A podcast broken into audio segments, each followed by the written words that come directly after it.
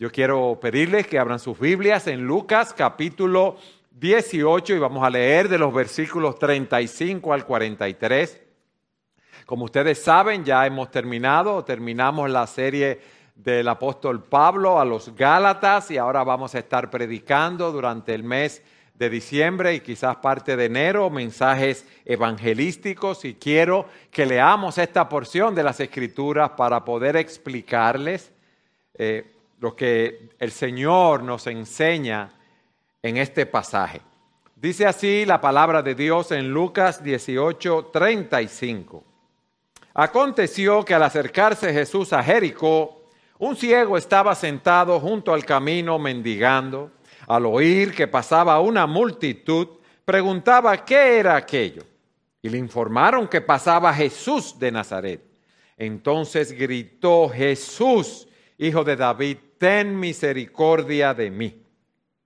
Y los que iban delante los reprendían para que se callara, pero él gritaba mucho más, Hijo de David, ten misericordia de mí. Jesús se detuvo y ordenó que lo trajeran y cuando estuvo cerca le preguntó, ¿qué deseas que haga por ti? Señor, que recobre la vista, contestó el ciego. Jesús entonces le dijo, recibe la vista, tu fe te ha sanado. Al instante recobró la vista y lo seguía glorificando a Dios. Cuando toda la gente vio aquello, dieron gloria a Dios. Imagínense la condición triste de este hombre ciego, de que cada día se despertaba en oscuridad, vivía en oscuridad. Imagínense lo que es despertarse así, tanteando para ir a buscar un pedazo de pan que quizá tiene ahí para vestirse luego, tomar su capa, tanteando para salir al camino, al lugar donde iba a mendigar. Imagínense lo que es eso en este caso de eh, no poder ver las personas a su alrededor, no poder ver a sus familiares, no poder ver a las personas con los cuales hablaba. Sentarse en el camino a pedir, imagínense que ese sea el caso suyo, una limosna para el ciego, una limosna y contando con esas monedas que le daban entonces, comprar el pan para poder mantenerse. Es una condición triste, ¿verdad? Aquí no se nos dice si él nació ciego, si fue un accidente, si fue una enfermedad, pero las personas mendigando en esa época era algo muy común porque las personas eh, generalmente trabajaban la agricultura, la ganadería, la carpintería, y eso requería un gran esfuerzo físico y debían tener la visión. Y este tipo de personas desvalidos estaban obligados a pedir limosna. Déjenme darle una nota de este texto. En el Evangelio de Mateo se nos dice que habían dos mendigos ciegos, en Marcos y en Lucas se nos dice uno porque ellos se refieren al mendigo que fue el que habló. Ese día fue un día muy especial para ese mendigo que nos dice eh, que se llamaba Bartimeo, nos dice en otro de los evangelios. ¿Por qué? Porque Jesús estaba pasando por allí, como hemos leído. Y quizás este sea un día muy especial para ti, porque Jesús está pasando cerca.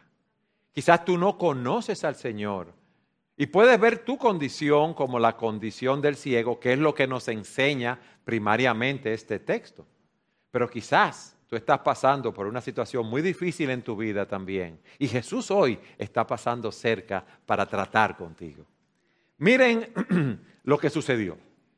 Él estaba junto al camino y nos dice el texto en el versículo 36 que al oír que pasaba una multitud, él siente que algo diferente y raro estaba pasando.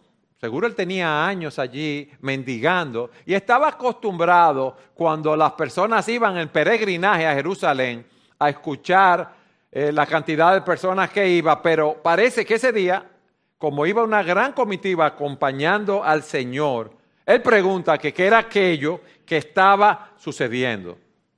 Cuando le dicen que allí estaba Jesús de Nazaret, que estaba pasando, él no dijo, ah, bueno, pues está bien entonces, Jesús de Nazaret. No. Dice el texto, entonces gritó. Y la idea que nos da es que gritó a todo pulmón, con angustia, con desesperación, y dice, Jesús, hijo de David, ten misericordia de mí. Jesús es el nombre que le dieron al Señor al nacer, Él salvará a su pueblo de sus pecados. Pero el título, hijo de David, indica que Jesús era un descendiente de David, pero cuando Bartimeo clama a él y le dice, hijo de David, está afirmando su fe en él como Mesías de Israel, según veremos. Recuerden que había una promesa de David de colocar a un descendiente suyo en el trono de Israel. Y esto lo vemos en segundo de Samuel, donde eh, Dios dice a David, cuando tus días se cumplan y reposes con tus padres, levantaré a tu descendiente después de ti, el cual saldrá de tus entrañas y estableceré su reino. Él edificará casa a mi nombre y yo estableceré su trono para siempre. Y eso era lo que Bartimeo estaba reconociendo. Que ese era, perdón, el hijo de David, el Mesías prometido, pero ese Mesías era aquel que iba a abrir los ojos de los ciegos, tanto física como espiritualmente. En Isaías 35:5 se nos dice, y cuando Él venga, abrirá los ojos de los cielos, de los ciegos, y destapará los oídos de los sordos.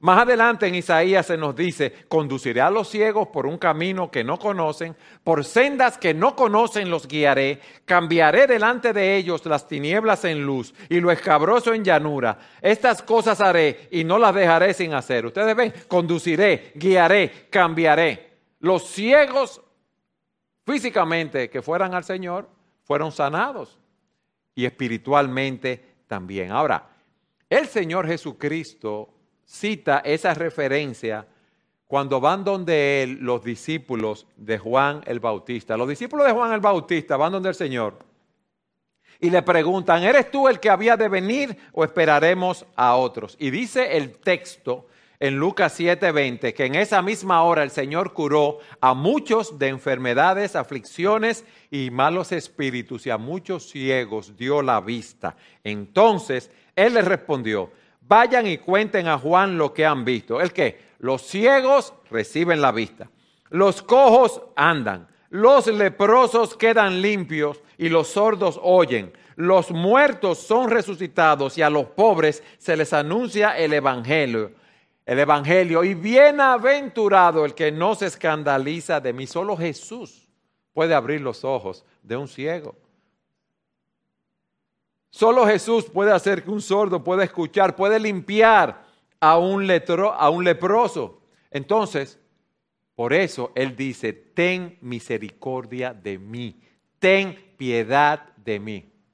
Fíjense cómo Él pide misericordia, porque la fe debe apelar a la misericordia de Dios. La fe no apela a la gracia o el mérito propio. Fíjense que él puede haber dicho, ay Señor, yo ciego tanto tiempo, pero en mi ceguera yo he vivido una vida buena, yo he ido a la sinagoga, yo no he lastimado a nadie, yo he tratado las cosas, de hacer las cosas lo mejor que puedo en base a mis méritos, Señor. ¿Podrías tú abrir mis ojos? No. Él sabía que él era ciego. Él sabía que él era un mendigo y que él no podía hacer nada para curarse a sí mismo. Él no tenía nada bueno en sí mismo, él lo sabía para encomendarse a Dios. Ustedes recuerdan la parábola del fariseo y el publicano, que el fariseo oraba, oh Señor, yo soy un hombre bueno, en otras palabras, yo doy diezmo, yo no he mentido, yo no he adulterado. Y el publicano, que era un cobrador de impuestos, un hombre despreciado por, los judíos, por la, eh, la labor que hacía. ¿Qué decía él? Señor, ten piedad de mí. Señor, sé propicio a mí. Señor, ten misericordia de mí. ¿Por qué? ¿Porque soy bueno? No, porque soy pecador. Y eso es lo que Bartimeo está haciendo. Le está pidiendo al Señor que tenga misericordia de él, porque no sabía que no tenía ningún mérito propio. Él estaba hablando desde lo profundo de un corazón arrepentido, que sabe que la salvación no depende de nosotros, sino que depende de la gracia y la misericordia de Dios. Miren, todos nosotros espiritualmente somos ciegos, nacemos ciegos. Todos nosotros necesitamos la gracia y la misericordia de Dios en nuestras vidas. Vayan conmigo a 2 Corintios, capítulo 4, versículo 4, para que ustedes vean lo que Pablo dice a los Corintios allí. Él dice, pero si nuestro evangelio está aún encubierto, entre los que se pierden está encubierto, esto es entre los incrédulos, a quienes el Dios de este mundo les cegó el entendimiento, para que no les resplandezca la luz del Evangelio, de la gloria de Cristo, el cual es la imagen de Dios. Aquí se nos dice que el Dios de este mundo, el Dios de este siglo, cegó su entendimiento. Y en las escrituras vemos que el Dios de este mundo es Satanás, que influencia, que domina la mentalidad actual del mundo, los ideales, las filosofías, las opiniones, las metas, las esperanzas, la perspectiva de las personas que no conocen al Señor.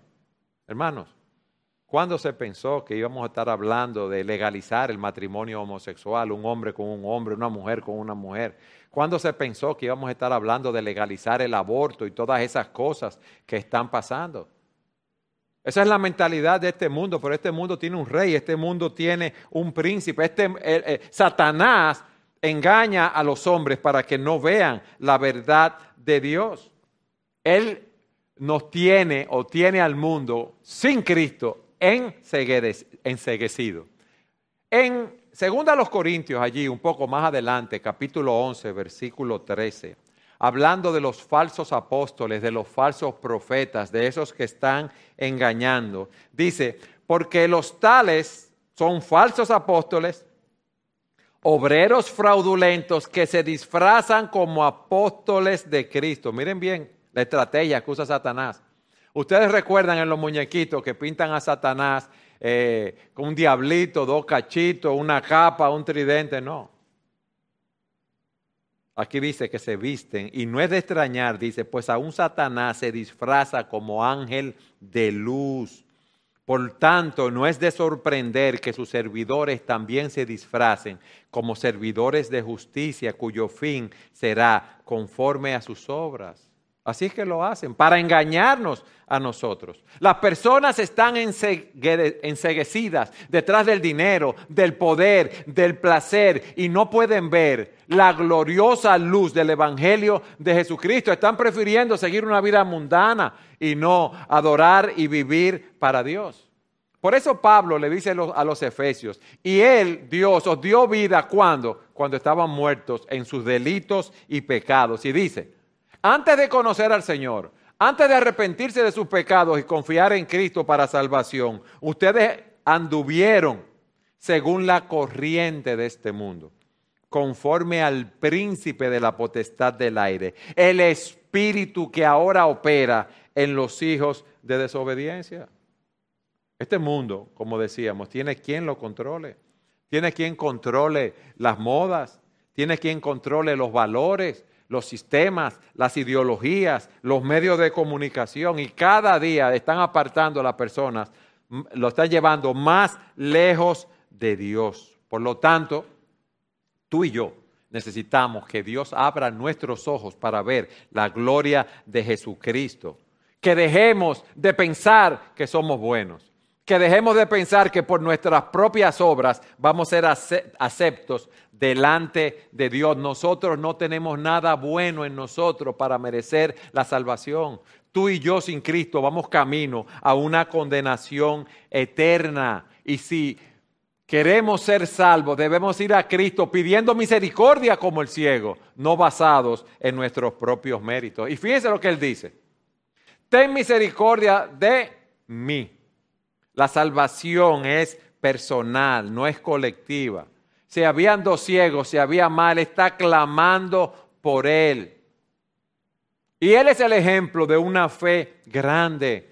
Físicamente no podía ver, pero con su alma él reconocía también su condición y clama a Dios. Fíjense, los fariseos, Anás, Caifás, eran unos eruditos en la religión, ¿verdad? Conocían mucho las, las leyes judías y todas estas cosas, pero nunca fueron capaces de ver Ellos no fueron capaces de ver y fueron camino a una condenación. ¿Por qué? Porque no tuvieron entendimiento. Y este hombre sabe que ese que está ahí, ese es el hijo de David. Y le está pidiendo, Señor, ten misericordia de mí. Yo le voy a hacer una pregunta a ustedes. ¿Él vio alguno de los milagros del Señor? No. ¿Él vio al Señor sanando a otro ciego? No. ¿Devolviéndole la audición a un sordo? Él no lo vio. ¿Sanando a un leproso? No lo vio tampoco. Su ceguera en ese tiempo le había privado de esos privilegios, pero él había oído hablar de ese Señor poderoso, de ese hijo de David que estaba ahí. Él había oído hablar de las obras que él había hecho. Había escuchado testimonios de otras personas y tan pronto lo vio, dijo Jesús, hijo de David, ten misericordia de mí. Eso es fe, hermanos. Y así nosotros debemos orar al Señor para que nos conceda una fe así de grande y preciosa que aunque no podemos ver a Cristo con los ojos físicos, lo podamos ver a través de los ojos de la fe. Y esas promesas están aquí en el Evangelio de Jesucristo, en esas buenas nuevas de salvación, de que hay gracia, de que hay poder, de que hay misericordia para salvar. ¿En quién? En Jesucristo.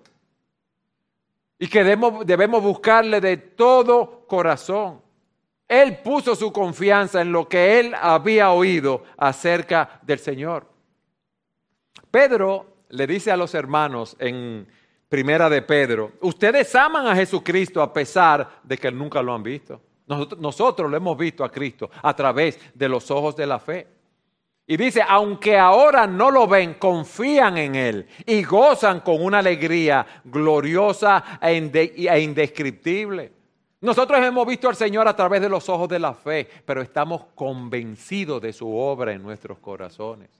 Estamos convencidos que con esa sangre preciosa que se derramó en la cruz del Calvario está el perdón de nuestros pecados.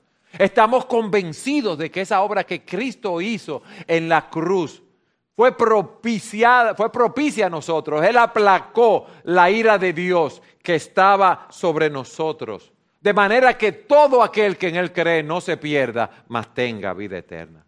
¿Qué le dijo el Señor a Tomás, hermano? Bienaventurados los que no vieron y, y creyeron. Nosotros hemos creído en Cristo. Nosotros hemos confiado en Él. Nosotros amamos al Señor, aunque no podamos verle, y andamos por fe y no por vista.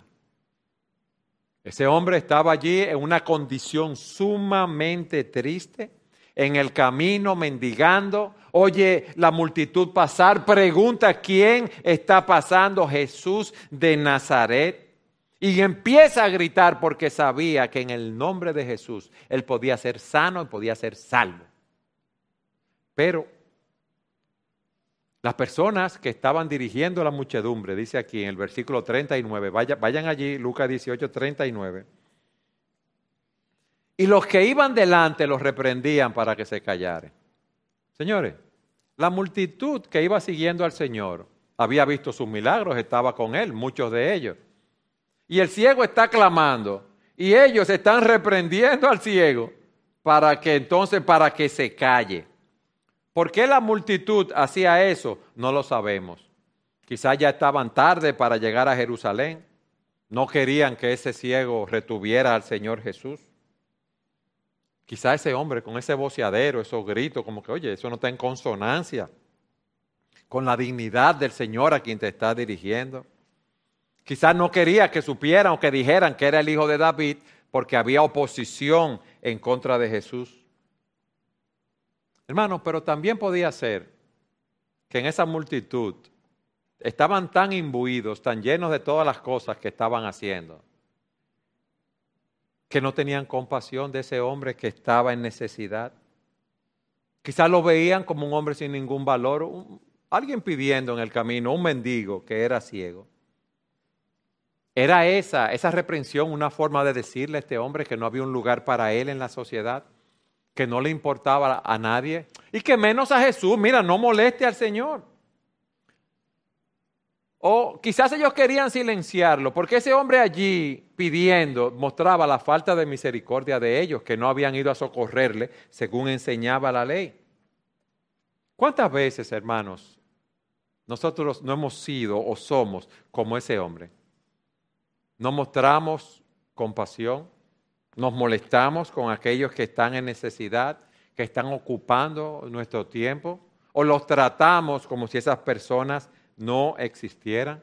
¿Cómo tú y yo debemos reaccionar? ¿Como esa multitud reprendiéndolos? ¿O como reaccionó el Señor? Que lo veremos más adelante. Ahora miren otra enseñanza que vemos aquí. Cada vez que tú confíes en el Señor, tú vas a encontrar obstáculos, tú vas a encontrar problemas. Bartimeo le clama con fe al Señor y la multitud lo reprende duramente para que se callara. Pero ¿qué resulta, mis hermanos? Que mientras más le decían que se callara, ¿qué, más hacía, qué hacía Bartimeo? Más gritaba.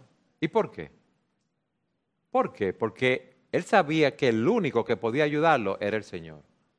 Y aunque tú seas un creyente, que hayas conocido al Señor, en la situación en la cual tú estés, tú debes continuar clamando también al Señor para que te ayude en tu situación. Porque nadie más te va a poder ayudar. Ustedes recuerdan el caso de la viuda que iba ante el juez, que dice el juez injusto. ¿Qué hacía ella? Clamar, clamar, clamar continuamente en la presencia de Dios. Y las personas aquí no pudieron intimidar a Bartimeo para que dejara de clamar. ¿Ustedes saben por qué? Porque tuvo fe. Él creyó que Cristo era el Mesías. Él creyó, estaba convencido de que era el único que podía sanarlo física y espiritualmente. Su corazón había visto la luz y mientras más le decían, entonces él gritaba más. ¿Por qué? Porque esa es mi oportunidad de ser sanado física y espiritualmente. Quien está pasando por ahí es el Hijo de David. Y él puede tener misericordia de mí. Señores, Bartimeo no fue ni político ni diplomático. Él, interrumpió la comitiva. Él interrumpió al Señor con su clamor. Él sabía que si la ayuda para él venía de una, de una fuente, era del Señor y no podía venir de ningún otro lugar. Y él perseveró, no solo con fe, sino en medio de la dificultad. Y es bueno que los que están aquí que no conocen al Señor se fijen en esa conducta de Bartimeo y que caminen en sus pasos. Quizás tú viniste a la iglesia por primera vez o estás empezando a asistir a la iglesia, has venido unas cuantas veces y ya estás encontrando oposición de tu cónyuge, de amigos, de familiares. A la iglesia, mm, te van a lavar el cerebro. Cuídate. Te van a quitar el dinero. Cuídate porque tú no sabes lo que te van a decir o te van a enseñar. O tú estás empezando a caminar con el Señor porque lo has conocido. Ten cuidado, ¿eh? no te fanatices. Tú vas demasiado rápido.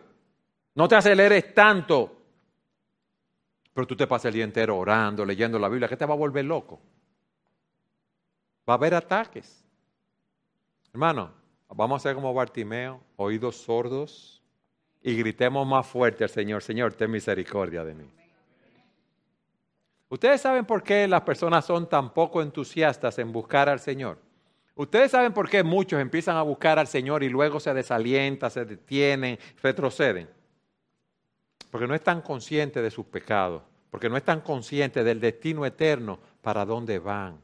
No están conscientes de su condición. Pero tan pronto un hombre ve su condición, ve su culpa, nunca va a descansar hasta que encuentre la paz y el perdón que solo existe, que solo hay en Jesucristo. Esa era la condición de Bartimeo. Ciego, mendigo, un estado deplorable. Es como la mujer sirofenicia que su hija estaba mal, enferma. ¿Y qué hizo ella? Ella clamó, clamó, clamó al Señor. Ella no perdió la esperanza hasta que el Señor la sanó. Bartimeo no esperó una segunda oportunidad. Bueno, él está entrando, yo voy a esperar y lo voy a seguir. Le voy a pedir a alguien que me lleve. O cuando Él salga, yo voy a estar aquí esperándolo. No, este es mi momento, esta es mi oportunidad. Hoy es el día oportuno. Hoy es el día de salvación. No es mañana, porque yo no sé si habrá un mañana. Por eso este mensaje lo hemos titulado Cuando Jesús pasa cerca. Jesús pasó cerca de Bartimeo y Bartimeo Señores, él hizo, eso fue una bulla terrible, yo me imagino, porque imagínense una multitud entrando y que todo el mundo lo escuchara por encima de la multitud que iba hablando y caminando. Él sabía que no había más nada para él, ni más nadie que pudiera ayudarlo que el Señor Jesucristo. Hemos visto la triste condición de él. Veamos ahora el poder sobrenatural del Señor. ¿Qué hizo Jesús? Él oye los gritos desesperados de este mendigo y dice el texto en el versículo 40 que Jesús se detuvo y ordenó que lo trajeran. Ahí está Jesús caminando. Pero le voy a dar un dato. Ya Jesús estaba en, en, los últimos momentos de su ministerio. Recuerden que ya él iba camino a ser crucificado. Jesús pudo haber dicho, oye, pero yo tengo una, una tarea tan grande, lo que yo voy a pasar en la cruz, lo que yo voy a sufrir. Yo no tengo tiempo para este hombre. Y además, es mejor si yo enseño a esta multitud que anda conmigo. Pero ¿qué hizo el Señor? Se detuvo. Hermanos, y el Señor siempre se va a detener cuando un pecador clama a Él arrepentido, confiando en Él para salvación. El Señor siempre se va, a detener cuando uno clame por misericordia. Y, en el Evangelio de Marcos, hablándonos de este pasaje, se nos dice, Jesús se, se detuvo y dijo, llámenlo. Y llamaron al ciego, dice ese pasaje, diciéndole, anímate, levántate que te llama. Arrojando su manto, se levantó de un salto y fue a Jesús. Es interesante ese dato. Era un mendigo, ¿verdad? Lo único que él tenía era su capa. Y con esa capa era que se protegía del frío de la noche, de la lluvia, se envolvía para dormir, para dormir, perdón. Le servía de protección. Pero ese hombre tenía una fe que estaba dispuesta a abandonarlo todo, óigame bien, hasta su capa, lo único que tenía, para seguir al Señor.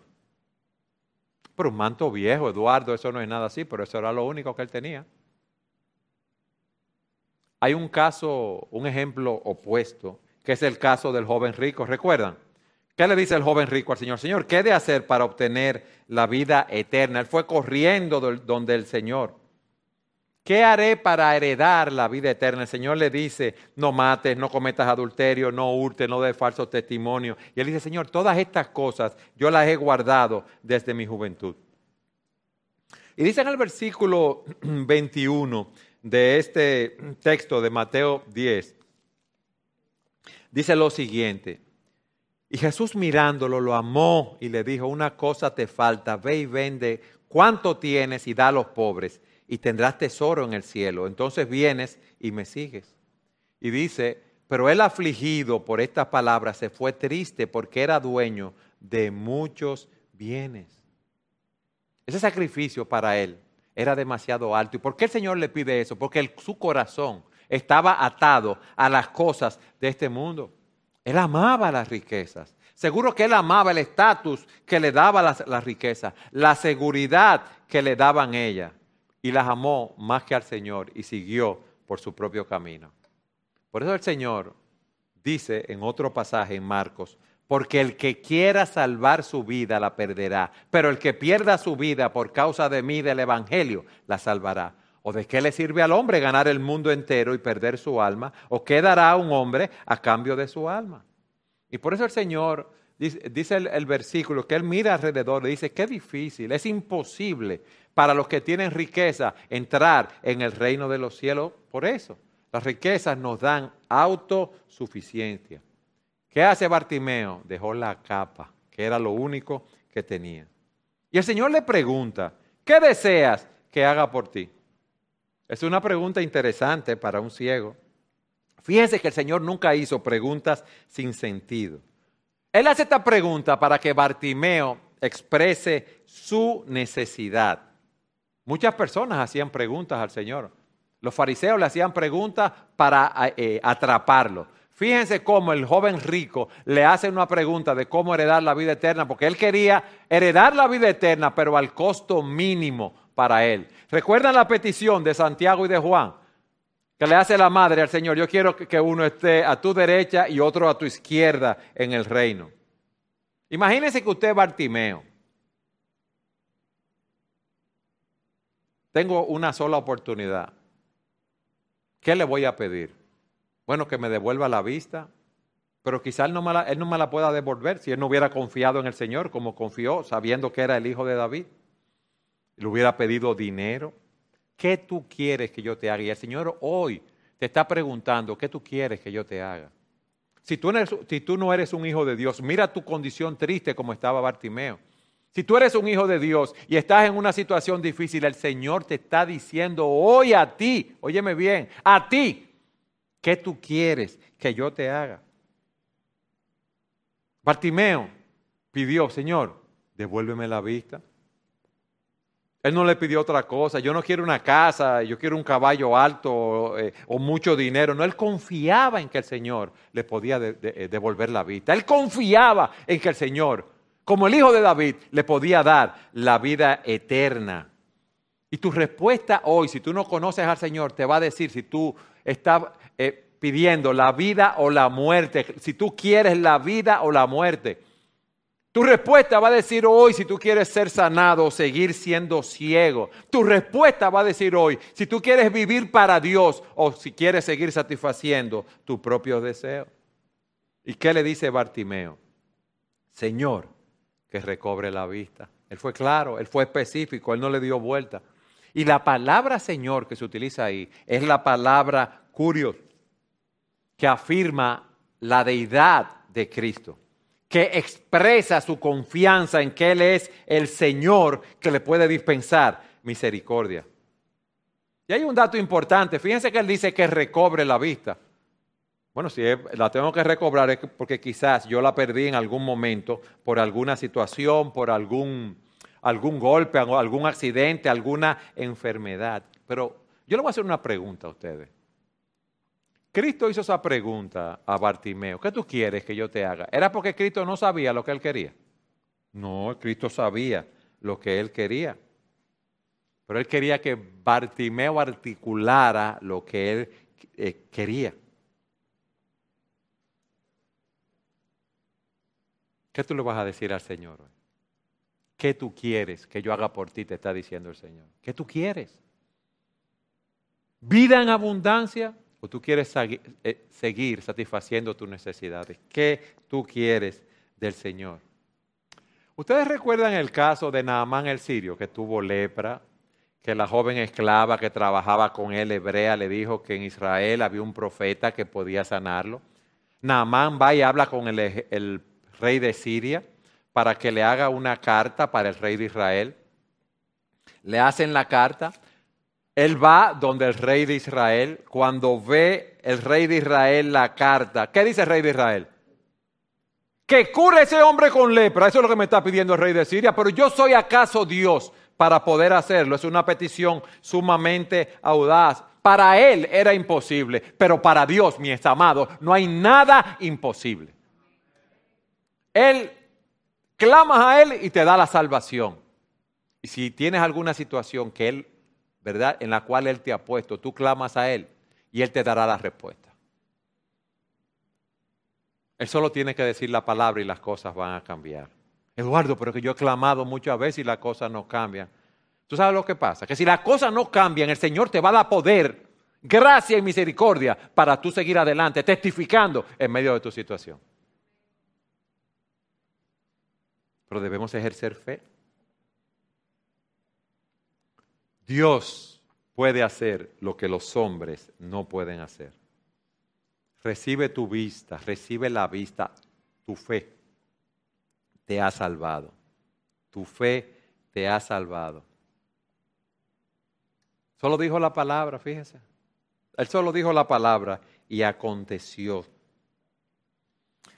Hubo una sanación física, él podía ver, y hubo una sanación espiritual, que es el mayor milagro que Dios ah, puede hacer por nosotros, perdonar nuestro pecado. Pues le voy a decir algo. Dios le dio la vista, sí, ¿verdad? Y vamos a suponer que Bartimeo tenía 50 años, bien. Y vamos a suponer que iba a vivir 80 años, pero se iba a morir.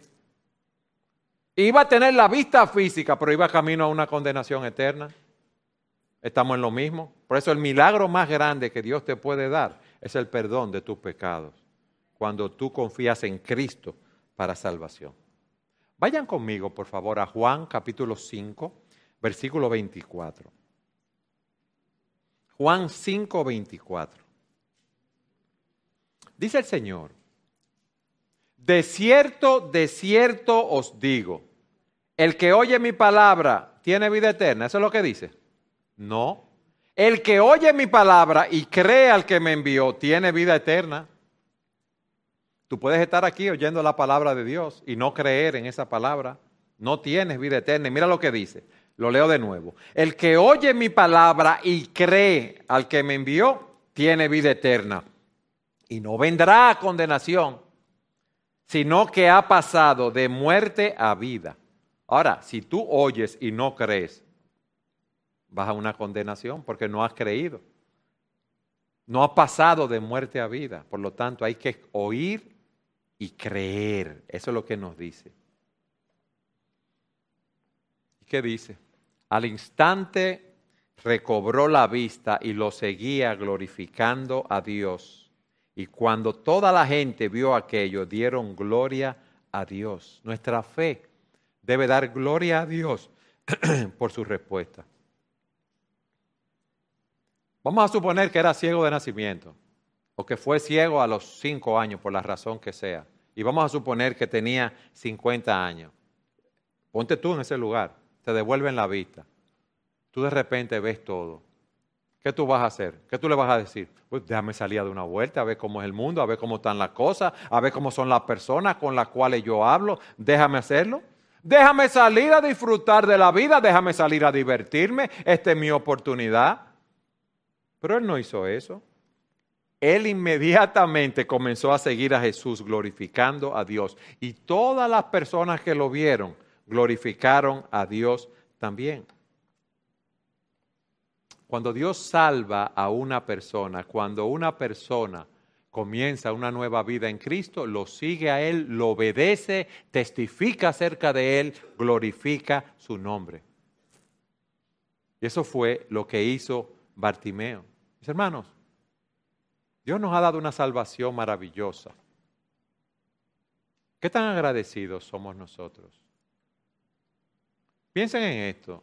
Cuando tú te despiertas, tú alabas a Dios y le das gracias, o tú te concentras en todos los problemas que tú, que tú tienes. Me falta esto, aquello y lo otro.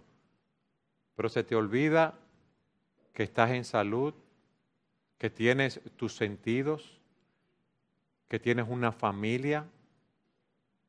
Acostúmbrate a darle gracias a Dios por todas las cosas que Él te ha dado y tú verás que los problemas que tú tienes no son nada comparados con las bendiciones que Dios te ha dado. Pero no son nada también comparadas con la mayor bendición que Él te ha dado, que es el perdón de tus pecados. Hermano, estamos pagos. Estamos pagos lo que el Señor mande para nosotros. No somos ni pesimistas, ni nada de eso.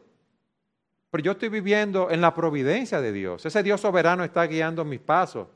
Yo debo hacer las cosas como Él dice. Yo debo tratar de, de glorificarlo. Si las cosas no salen como yo pienso que deben salir, amén, gloria a Dios.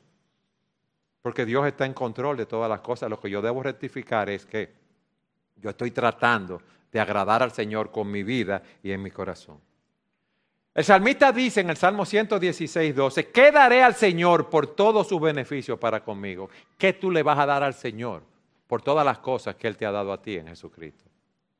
Mis hermanos, Él dio a su Hijo unigénito por amor a nosotros. Por eso Pablo dice, el amor de Cristo me apremia, me constriñe, me aprieta pensando esto, que si uno murió por todo, luego todos murieron, para que los que viven ya no vivan para sí, sino para aquel que murió y resucitó por nosotros. No nos enfoquemos tanto en nosotros, todo esto va a pasar. Lo que es para Cristo es lo que va a durar.